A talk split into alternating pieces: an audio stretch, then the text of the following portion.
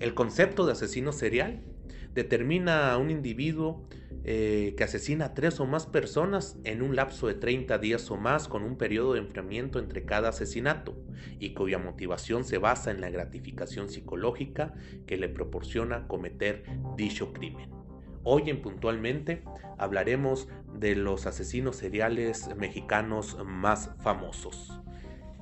Y comenzamos con el primer asesino serial mexicano del que se tenga registro, quien fue Francisco Guerrero el Chalequero, que entre 1880 y 1888 asesinó a 20 mujeres, quienes eran prostitutas. Por ello fue comparado con el famoso Jack el Destripador. Francisco fue un hombre casi analfabeto, pero se cuenta que su trato con las mujeres siempre fue de manera educada y de esta manera se ganaba su confianza. Su apodo proviene por su forma de vestir, ya que siempre portaba eh, pantalones estrechos, fajas y un chaleco. Fue detenido el 13 de febrero de 1888 tras una denuncia de vecinos de una de sus víctimas.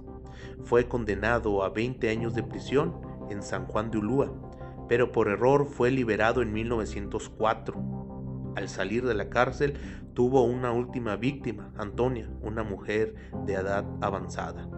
Volvió a prisión en 1908, pero esta vez al Palacio Negro de Lecumberri, en donde en 1910 fue sentenciado a muerte a los 70 años de edad. El eh, segundo asesino serial eh, que se tiene registro se trata de Gregorio Cárdenas Goyo, conocido como el estrangulador de Tacuba. Cometió sus crímenes entre agosto y septiembre de 1942. Sus víctimas fueron una compañera a la carrera de ciencias químicas y tres prostitutas. Con ellas primero tuvo relaciones sexuales y después las ahorcó y enterró en el jardín de su casa. En 1942 confesó sus crímenes luego de que su madre lo internó en un hospital psiquiátrico. Preso en Lecumberri, Hoyo fue un personaje singular. Asistió a clases de psiquiatría, recibía visitas familiares y sostenía relaciones con las enfermeras. Incluso tenía licencia para salir cuando él lo deseara. Obtuvo su libertad en 1976 por el indulto del entonces presidente Luis Echeverría ese año, la Cámara de Diputados le rindió un homenaje por ser un ejemplo de readaptación social, ya que durante su estancia aprendió el Código Penal y se convirtió en el abogado de otros internos. En el número 3 vamos a hablar de Higinio eh, Sobera de la Flor, o conocido como el Pelón. Su primer asesinato eh, reportado fue en 1952. Su víctima, el chofer del entonces Miss México Ana Berta Lepe. Se trataba de un capitán del ejército a quien disparó. La prensa reportó que luego del crimen el pelón se refugió con su madre.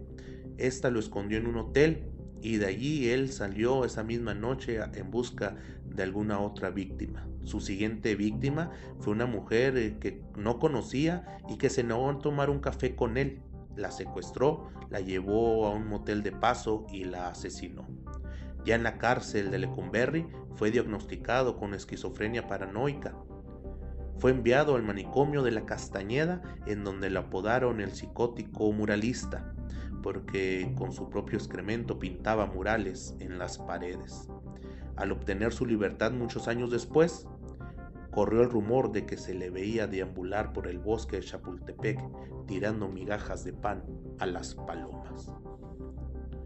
Y en el número 4 hablaremos de Macario Alcalá, conocido como el Jack mexicano.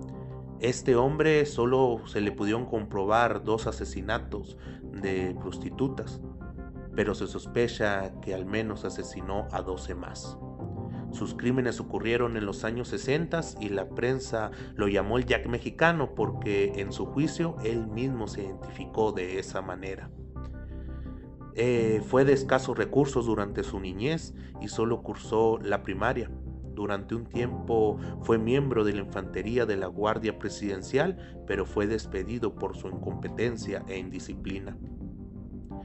Después intentó dedicarse al boxeo sin nada de éxito. Logró entrar a trabajar como policía preventivo bajo el nombre falso de Fernando Ramírez Luna, pero también fue despedido por abuso de autoridad y uso excesivo de la fuerza en una de sus detenciones.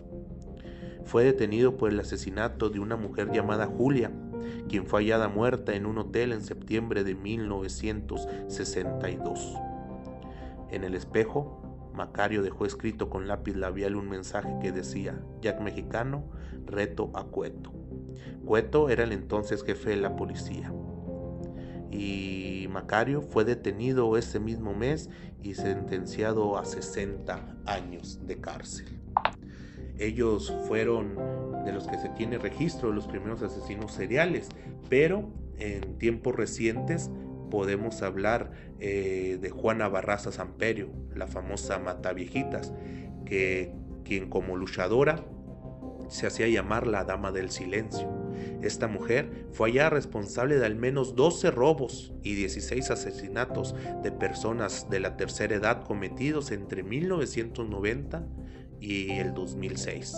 En la Ciudad de México eh, entraba a sus casas haciéndose pasar por enfermera Después los mataba y robaba. Por ello, la prensa le identificó como la Mataviejitas.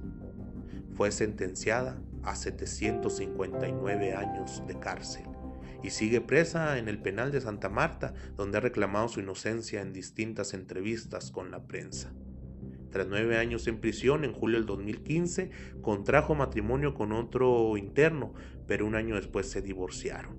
Un dato que llamaba la atención de ella es que siempre vestía de rojo al cometer sus crímenes. Y por esas mismas fechas eh, se dio información de Raúl Ociel Marroquín, el sádico, quien secuestraba a sus víctimas, todos homosexuales, a quienes ahorcaba, descuartizaba y colocaba su cuerpo en maletas que abandonaba en las inmediaciones del metro Chabacano y la colonia Asturias en la Ciudad de México y en una de sus entrevistas a la prensa dijo textualmente, no me arrepiento de lo que hice, de tener la oportunidad lo volvería a hacer, solo que sería más cuidadoso para no ser atrapado y no cometería los mismos errores que llevaron a mi captura. Del único que me arrepiento es por lo que está pasando mi familia ahora, dijo luego de su detención en enero del 2006. Fue condenado a 288 años de prisión. Estos de los que acabamos de hablar tal vez sean los eh, que cumplan con el perfil de asesino serial en México y fue por ello de los que quisimos hablar. Dentro de la investigación que nosotros como puntualmente realizamos encontramos algunos casos más, pero tal vez los más impactantes son los que acabamos de comentar. Esperamos que les haya gustado este episodio de puntualmente y los esperamos muy pronto. Muchas gracias.